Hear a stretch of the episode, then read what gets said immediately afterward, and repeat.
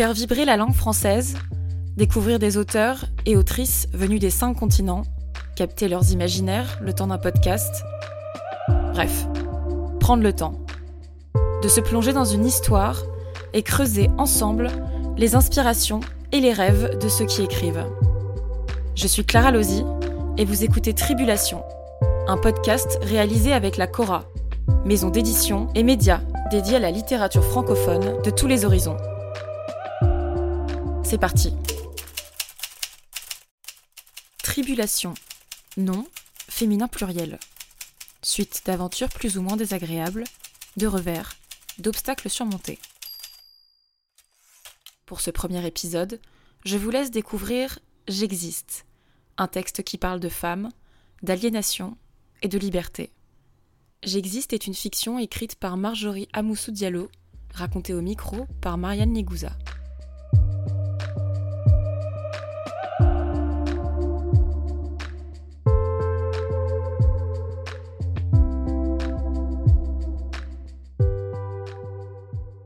J'errais dans cette ville léthargique comme à reculons. Mes pieds avançaient machinalement, hésitants. Mais mon esprit était plongé ailleurs, dans le passé. Une remise en question providentielle m'était sortie du lit aux premières lueurs du jour. J'avais simplement noué un pagne autour de mon torse et j'avais quitté ma bicoque, vieil abri qu'habitaient mes démons qui me causaient tant de nuits blanches. Je regardais les autres se presser, me bousculer et me dévisager, comme si j'étais de trop dans cette houle humaine qui se déversait sur les trottoirs. J'avais envie, moi aussi, de faire partie de ce fourmillement. Mais à cette heure, je n'étais pas moi-même. Je n'étais que pensée, doute, émotion. Je déambulais dans cette cité anonyme, la peur au ventre, sans savoir réellement ce que je craignais ce que je redoutais de me révéler. On sentait dans l'atmosphère la saison des pluies poindre, mais j'avais le cœur encore en armatan, sec et froid, embrumé, plein de poussière. J'essayais de me consoler, de me convaincre que la saison des pluies devait d'être ma saison préférée, celle de l'attente, du silence qui recèle le secret de la germination celle des belles choses qui attendent le bon moment pour apparaître et éclore. Et puis, soudainement, comme une évidence, été convaincue qu'il fallait s'aimer pour être une femme. Il fallait s'accepter tel que l'on est si l'on ne voulait pas être juste une enveloppe qui s'effrite au fil du temps. Un alliage de fibres qui se détériore, qui ploie sous le poids des reproches mêlés de regrets. On se devait en tant que femme d'être plus qu'un être qui s'enfouit en lui-même, engoncé par les remords. Les mots non dits qui s'accumulent et s'enchevêtrent et qui finissent par nous peser. Lourd, si lourd. Bien plus que ces mamelles qui s'affaissent sur la poitrine. Bien plus imposant que les reproches que l'on se fait qui stigmatisent et marquent l'âme. Cartographie des plaintes sourdes que nous taisons. J'avais en moi ces peines invisibles qui concurrencent les varices et les vergitures qui marquent ma peau. Il faut s'aimer, je me suis dit. Et pourtant, le cœur morcelé, la bouche amère, je le disais, je le pensais sans pouvoir réellement le faire. Comme un mantra, une voix chuchotait en moi un discours qui faisait trembler mes jambes, qui me donnait envie de choir au bord de la route, ou plutôt de disparaître sous cet asphalte mal fait, crevé de nids de poules et d'odanes anarchiques. Insidieusement, elle me convainquait que je n'avais aucune valeur. Effrontée, soufflait-elle. Je repris à haute voix cette mélodie destructrice qui chantait en moi. Parce que je suis une femme insoumise, pas un sou sur moi, un homme de mise, pas de dot pour les sottes. Les hommes veulent celles qui savent se mettre à genoux, les regarder comme des dieux. Je secouais la tête, bref instant de lucidité. Je savais que mon moi avait soif d'un nous, tandis que ces hommes-là ne voulaient qu'un jeu. Qu'on joue leur jeu. À l'unisson, mes songes se liguaient contre cette adoration amoureuse blasphématoire. Je savais déjà que jamais je ne pourrais me rabaisser, n'en déplaise à ces mâles dont l'ego était figé par un appendice ostentatoire. Développe sexe. Cristaux de menthe. Imprimé sur une affiche accrochée à un feu tricolore, ces mots me faisaient comprendre que le hasard me rappelait que l'amour se mesure actuellement à l'échelle de la libido et se concrétisait par la capacité de pondre dans le mariage quelques enfants. Un mariage sur deux plus tard, le divorce sonnait le glas d'engagement trop pressé et irréfléchi. Égalité et non rivalité, avais-je envie d'écrire. Je voulais reproduire les ratures qui barraient ma vie sur cet écriteau lubrique. Il aurait fallu qu'on puisse vendre aussi facilement des neurones que des aphrodisiaques. Il représentait pour moi le succès des bas instincts sur les sentiments amoureux, si rares que désormais le sexe était érigé en quelque chose d'absolu, qui guidait les relations hommes-femmes. Quelque part, je savais que les hommes ont peur que ne s'écroule leur château de sable, dont les fondations sont une fable qui embastille les femmes. J'avais mal pour celles qui préfèrent rester muettes. Moi, j'avais choisi de jouer de la luette, et forte de cette conviction, mon pas sera gaillardi. Je ne serai jamais une femme parfaite. Je le savais, et pourtant, l'affirmer ne me donnait pas plus d'aplomb. Je marchais, seule, pendant que mon utérus s'asséchait et que mes ovules déprimaient. Je recherchais l'amour, le mien, un amour platonique et spirituel. Mais là, baignant dans ma veste pleine de sueur, mon âme crevait et ne savait sur quel pied danser. J'avançais, mais où allais-je? Je n'en savais rien. Je déambulais dans la ville comme je déambule dans ma vie. Je n'avais pas de destination précise.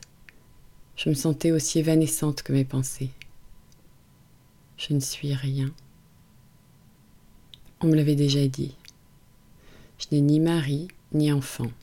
J'ai un cercueil à la place du ventre. Une terre en friche qui accueille les graines avant de les étouffer et de les laisser pourrir. Mais, m'a-t-on dit, quand ça pourrit, ça sent. Quand les choses meurent, je le savais, elles glissent le long des lèvres dans un filet de sang. Je ne suis rien, car je ne donne rien. J'aimerais pourtant offrir, m'offrir et me prolonger, dans une relation, dans un enfant, loin du tumulte extérieur et du doute, sans craindre la peur ou la déception, donner sans avoir à l'esprit de recevoir, car à l'issue, seuls ceux qui savent donner ont conscience que les bienfaits reçus sont la récompense de dons désintéressés. Et personne n'étant juge, personne ne devrait se prononcer sur le mérite de ceux qui ont su voir, dans des attentions spontanées, l'expression de leur amour sans arrière-pensée, enfin retournée. N'ai-je jamais rien donné J'ai aimé. J'ai donné. Et pourtant je n'ai jamais rien reçu. Amertume. Même si nous ne sommes pas parfaits, nous méritons tous cette paix de l'esprit, cette fluidité qu'induisent les choses concrètes et vraies qui n'attendent et ne demandent rien. Tout en s'initiant dans un calme absolu, dans une dévolution presque parfaite dans laquelle nous pouvons nous retrouver et enfin dire que là, nous sommes à notre place. Moi, je marche et je cherche un chez moi. Je ne connais pas ma place, je la cherche. On m'a dit que je n'étais rien. N'y a-t-il vraiment rien pour moi, pour cette masse adipeuse qui incarnerait ici-bas le néant? Je me glissais au milieu de la foule et je sentais que je dérangeais. Ce qui n'existe pas ne peut pas déranger. Au fil des pas, donc, je m'affirmai malgré moi, et un cri s'échappa de ma gorge, et sur moi, les yeux se posèrent enfin. On me regarde, donc j'existe. Narcissisme primaire, irréfléchi. J'attirais l'attention. Je ne suis pas un rien, je suis l'autre, et cet autre pose son empreinte dans la mémoire de ceux qui la croisent. J'enlevais alors mes chaussures. Je n'avais pas besoin d'elles pour marcher droit. Ce jour, je suis une houle indécise. Je suis sac et ressac, mer plombée par le spleen, tannée par le soleil, achevée l'écume aux lèvres. Je suis un reflux se fracassant sur le récif, une étendue de peine glissant sur une mer d'huile. Les remous font trembler les profondeurs, mais la surface reste calme et lisse. Ce jour, je suis apparence, miroir gris qui réfléchit un ciel de grêle jusqu'à l'horizon, flot trouble qui se repaisse de l'inconstance. Je suis sac et ressac, et quand la marée est basse, je m'assèche et m'évapore. Ma consistance s'atrophie jusqu'à la prochaine montée des eaux, à la faveur d'une pluie diluvienne, présage d'abondance et de fertilité. Manifestation que seul ce qui est en haut pourra, tel Moïse, me sauver des eaux. Je butais contre une racine. Elle, ancrée au sol malgré le bitume, qui a su pénétrer une matière plus rigide et dure qu'elle, et qui se tient avec fermeté au sol. J'ai pensé à cette exaspération latente qui me mine plus qu'elle ne m'anime. Et puis je me suis rappelé à quel point j'étais comblée de grâce, satisfaite, à cette fureur de vivre et de relever des défis qui me prend chaque matin se déchaîne et m'entraîne à donner le meilleur de moi. Cette fougue qui me propulse, au devant de la scène de ma propre vie, fait de moi sa chose, se joue de moi. Cet entrain, cette joie en surface qui masque tout ce qui est en profondeur, que j'anesthésie par courtoisie. L'odeur des immondices qui débordaient des caniveaux me rappelait la pourriture de ce monde fait d'apparence, de dictates dépourvus de sens, que pourtant tous suivaient. Là, des préservatifs usagés jonchaient le sol.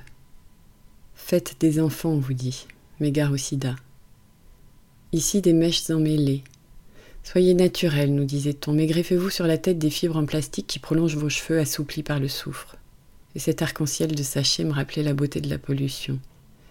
Exhibons nos détritus. Leur amas nous permet de jouir des bienfaits de la surconsommation. Pauvres ou riches, nous offrons au regard les vestiges de nos habitudes vaines qui marqueront des générations. À mes petits-enfants, je lègue le bonheur de se débarrasser de toutes ces ordures, qui comme moi seront enterrées. Mais ce n'est pas parce que nous habitons le sol que nous disparaissons. Les vers et les fourmis pourraient en dire plus que moi. On les méprise tout comme moi.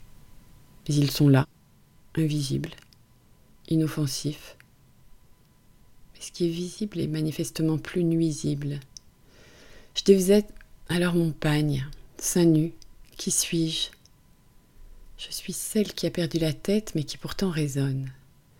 Celle que les taxis empoisonnent avec leurs nuages de fumée noire quand ils font ronfler leur moteur. Celle qu'on pointe du doigt, parce que ses seins sont tombés, mais à qui on pensera le soir au dîner? Critiquée ou adulée, encore une fois j'existe et je continue ma progression les femmes bedonnantes regardent ce ventre creux, ce ventre mort, alors que le corps dont il fait partie est encore plein de vigueur.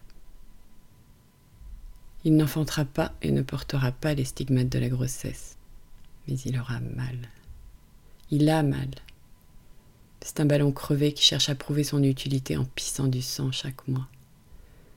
Un mauvais sang comme le mauvais lait qui s'échappe de mes seins quand l'enfant fut happé par mes entrailles bien avant que l'enfant fût né. Tout en moi semble mauvais. Ce sont eux qui le disent. Ma grande bouche m'a porté préjudice.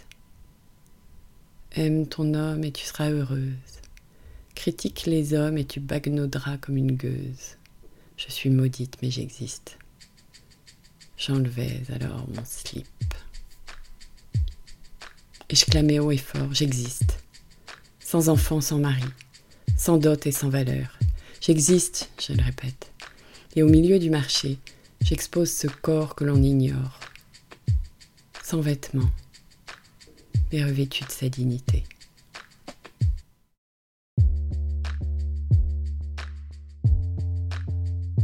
Vous venez d'entendre J'existe de Marjorie Amoussou Diallo.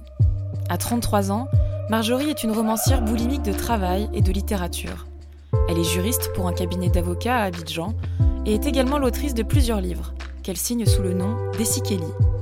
Après un premier roman édité en 2012, elle remporte le prix littéraire Horizon en 2017 pour L'attitude féminine, un recueil de nouvelles dans lequel elle partage ses questionnements, ses convictions et ses espoirs sur la condition des femmes en Afrique. J'existe est lui un récit inédit qui répondait à un appel à texte lancé par la Cora en février 2020. Bouleversée par ces mots, je lui ai tendu le micro à distance pour cause de pandémie et j'ai recueilli ses propos sur les femmes, son histoire et son rapport à la littérature. Les femmes sont souvent critiquées et jugées sur leur physique. La valeur d'une femme est souvent même en rapport avec son physique et on a l'impression que la valeur d'une femme va augmenter selon le fait que son physique soit plus ou moins agréable. Il y a tout d'un coup dans ce texte, en fait, pour la femme, qui est donc le personnage central de ce texte, une rupture de ce schéma de pensée qui voudrait faire croire que pour être bien, il faudrait euh, avoir un physique qui correspond à certains critères. Il faudra avoir un corps parfait, être capable de procréer, satisfaire finalement à des exigences qui sont extérieures. La pensée lui permet de reprendre possession de son corps. Ses réflexions lui permettent de se remettre en question. Et c'est dans ce corps qu'elle va traverser la ville. Elle va affronter tous les regards dans ce corps et finalement ce corps va devenir un peu comme sa carapace. Notre corps est un peu comme une carapace et on ne doit pas en avoir peur, on ne doit pas en avoir honte, au contraire on doit l'assumer. Je me suis rendu compte de ce que signifiait être une femme quand j'ai quitté la Côte d'Ivoire et que je suis arrivée en France pour faire mes études. Tout d'un coup, euh, j'ai été à l'université, j'avais plus mes parents qui étaient à côté, j'avais une vie toute seule.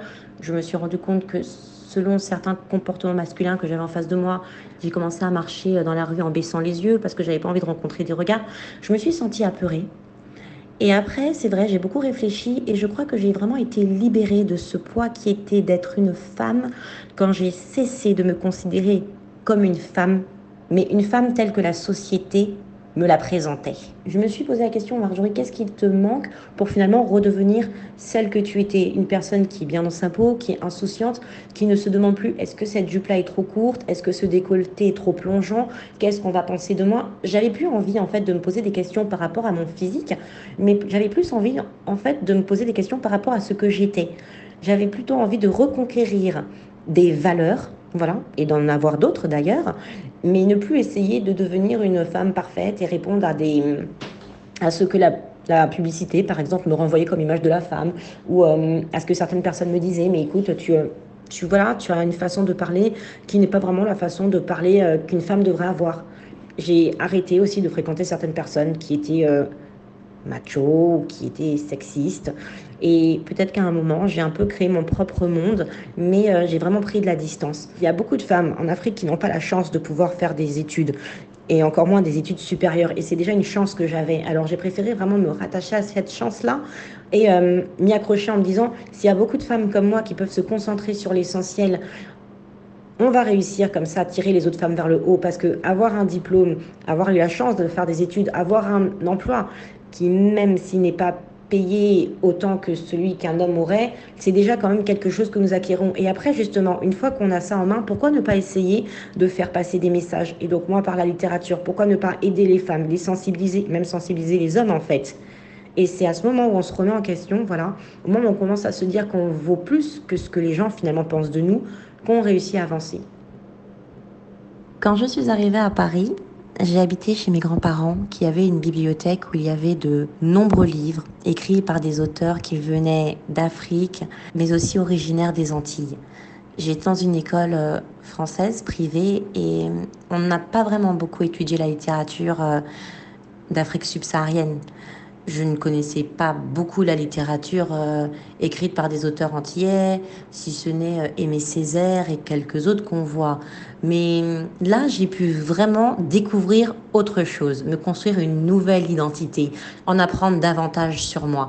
Et aussi, j'ai pu découvrir dans certains livres des femmes rebelles. Je me rappelle que j'avais découvert Aziza Donam Coco et l'histoire de cette femme qui n'en faisait qu'à sa tête m'avait vraiment... Euh, très étonnée et je voulais vraiment lire d'autres choses avec des héroïnes, des femmes qui tiennent tête, des femmes qui s'affirment. Euh, j'ai découvert Toni Morrison qui a écrit des livres où des femmes sont des femmes de caractère, comme dans Beloved.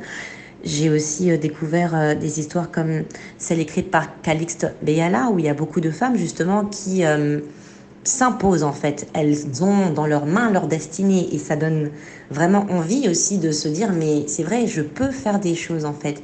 La littérature m'a permis vraiment euh, comme ça de découvrir des destins qui sont certainement nés sous une plume, mais qui évidemment doivent avoir certains traits de caractère de leurs auteurs.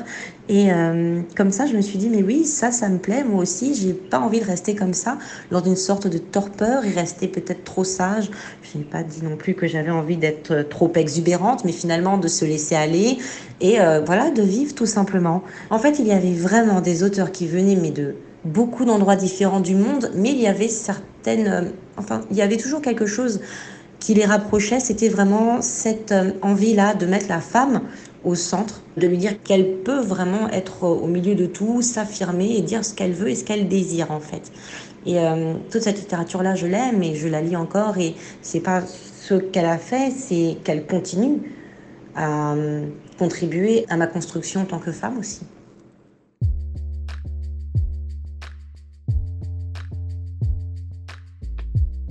Merci à Marjorie Amoussou Diallo pour son texte et pour avoir répondu à mes questions.